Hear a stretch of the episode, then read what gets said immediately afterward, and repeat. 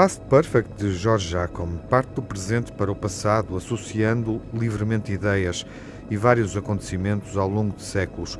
O filme adapta a peça de teatro Antes de Pedro Penin, onde George Jacom trabalhou a componente visual. A peça do, do, do Pedro Penin já tinha esta componente muito vincada uh, da, da, psicanálise.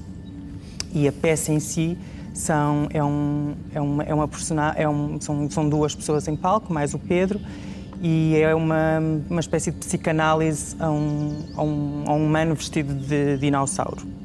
E o filme não tem essa perspectiva tão, tão imediata.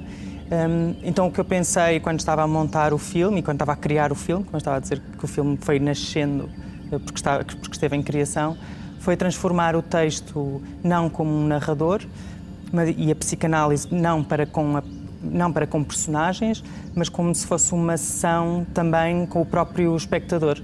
Então, a sessão de psicanálise é entre o filme e o espectador que o está a ver ao mesmo tempo.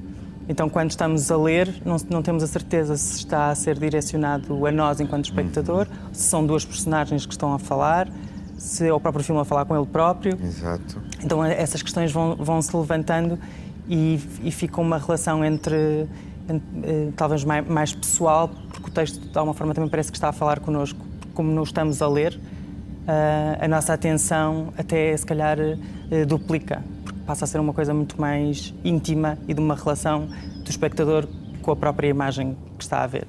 O filme interroga-nos sobre o desconforto do tempo que vivemos e um certo saudosismo iludido pela ideia de um passado mais perfeito. Eu acho que o filme também tem uma atitude irónica para com esse, para uhum. com esse saudosismo. E o que o filme faz é que quanto mais regressamos, e porque existe esta ideia de, de antigamente é que era bom, quanto mais regressamos, mais nós vemos, enquanto humanos, das, das desgraças que, que, que aconteceram e que nós próprios as, as fabricamos.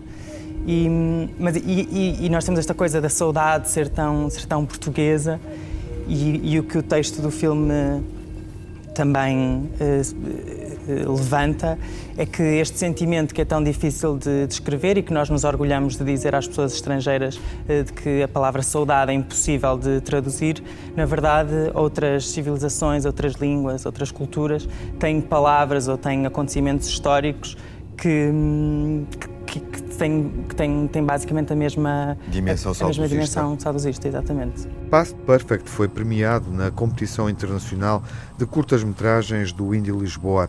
É o mais recente filme de Jorge Jacom, a mais recente curta-metragem, o filme que antecede a primeira longa-metragem, Supernatural, que vai estrear no próximo mês no Festival de Berlim.